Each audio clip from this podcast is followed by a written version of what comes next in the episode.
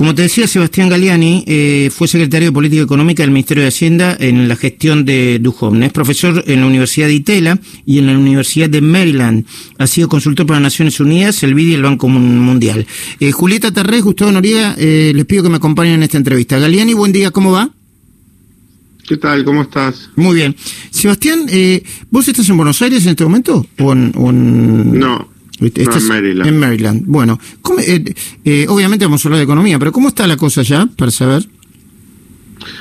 No, acá ahora toda la incertidumbre es eh, estar enfocada en las elecciones, pero pero básicamente en Maryland el, el, el contagio no, no fue controlado tempranamente eh, y estamos sí sin, sin escuela presencial para los chicos, eso es igual que en Argentina, pero la economía va a caer menos de 4% este año, o sea, no nada tremendo, digamos. ¿Por qué decís que Argentina se está eh, está generando una situación muy similar a la previa al Rodrigazo y para quienes no recuerdan de qué se trata, eh, ¿podés eh, describirla, por favor? Bueno, o sea, hay un déficit fiscal eh, muy grande financiado con emisión monetaria y para que eso no termine impactando en el corto plazo en la inflación se van poniendo un montón de restricciones sobre precios que no pueden ajustar, como las tarifas y el dólar. Eh, además, por la hiperrecesión que hay, los salarios están, están eh, reprimidos, pero bueno, no, no por una decisión del gobierno, sino por, por la situación de mercado. Pero cuando se salga de la pandemia, e, esa, esa restricción va a desaparecer y en algún momento eh, van a tener que ajustar las tarifas y, el tipo de cambio oficial, porque la, ninguna economía puede funcionar con un nivel de brecha como el que tiene Argentina. Entonces, cuando se tenga que sincerar los precios, eh, a esos en la, en la literatura argentina se lo ha llamado Rodrigazo porque fue quizás la primera vez que se dio un sinceramiento así de, de todos los precios juntos eh, eh, y, de, y de una magnitud tan fuerte. Julieta, te está escuchando Sebastián Galiani. Sebastián, buen día. ¿Qué medidas debería tomar el Banco Central hoy para poder corregir esta brecha? Sobre todo con los dólares financieros.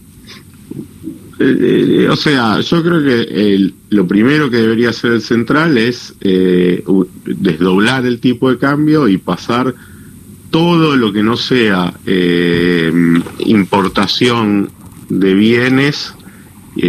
bueno, podría ser importación, exportación, pero yo creo incluso que podría eh, plantear la posibilidad de, eh, de pasar exportaciones eh, haciendo lo que se llama una devaluación compensada con retenciones. pero, pero, pero, pero lo que a mí me parece más importante discutir en un, porque la situación argentina tiene los problemas de, de medidas, de bueno, hay medidas erróneas, pero, pero ¿qué hay por detrás de todo? Lo que hay por detrás es un gran problema eh, político. A mí me parece que eh, sería bueno que conceptualicemos qué es lo que está pasando. Argentina venía de una estanflación del periodo 2012-2019. Eso ya de por sí es una situación muy mala.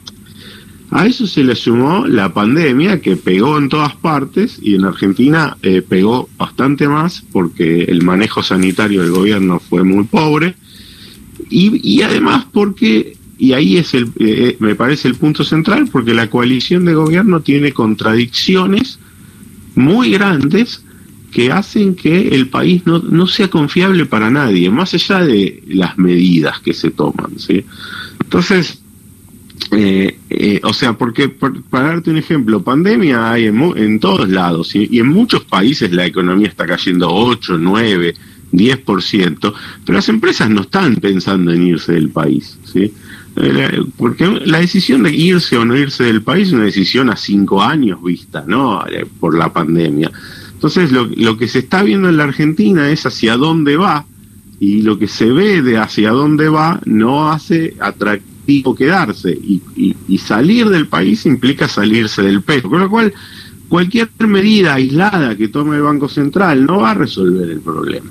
Eh, eh, esa, esa es, mi respuesta. ¿sí? Yo, eh, eso no quita que, que no haya, que, que no igual tiene que tomar medidas, porque el Banco Central tiene que hacer lo que tiene que hacer. Lo que digo es que hasta que no tengamos una, un, una un, despejemos la incertidumbre política, vamos a tener estos problemas. Y despejar la incertidumbre política no es solo una decisión de que se sienta el presidente y dice, bueno, a ver, ¿qué, ¿por qué hay incertidumbre? ¿Qué señal puedo dar? Hay algo en la constitución de esta coalición que lo genera. ¿eh? Y eso es, lo que hace a esta situación muy delicada. Es su origen, es su origen que, que dio eh, un resultado electoral legítimo, pero el problema es el origen. Sí, claro que sí.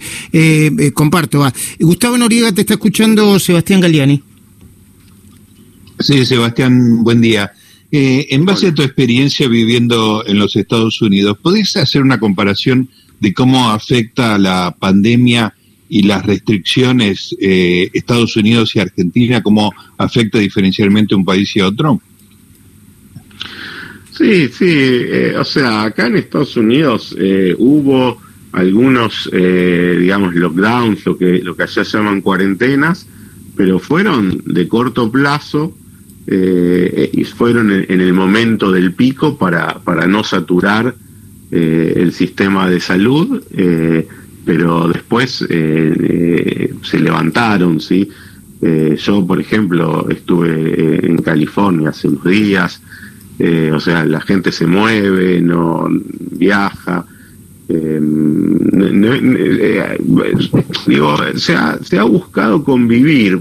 Por supuesto que hay un montón de críticas al gobierno, sí, también, de, que lo podría haber hecho mejor, eh, de, que, esa búsqueda de la convivencia podría haber tenido menos costo en términos de vida, pero bueno, eh, son todos son todos contrafácticos y como yo siempre digo, siempre que hay una situación nueva, los gobiernos también tienen que aprender y cometen errores. No, no estoy ni defendiendo ni no. Simplemente lo que eh, digo es, eh, hay, ah, si vos venís acá y lees a la prensa, vas a ver enormes críticas al gobierno, pero el gobierno eh, ha, ha, manejado la situación primero en forma mucho más descentralizada que en Argentina, donde los estados eh, el federalismo acá funciona y los estados toman sus propias decisiones, ¿sí?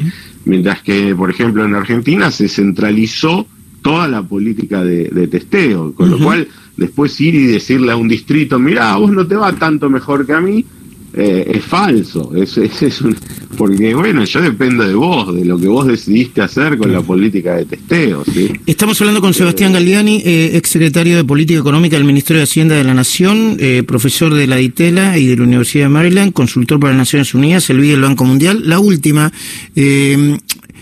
eh, ¿Se puede ir hacia una devaluación? ¿Podemos chocar contra la padre, como dijo Eduardo Constantini, ir a una devaluación, eh, eh, ir a una devaluación o controlada, una maxi evaluación controlada o una devaluación desordenada?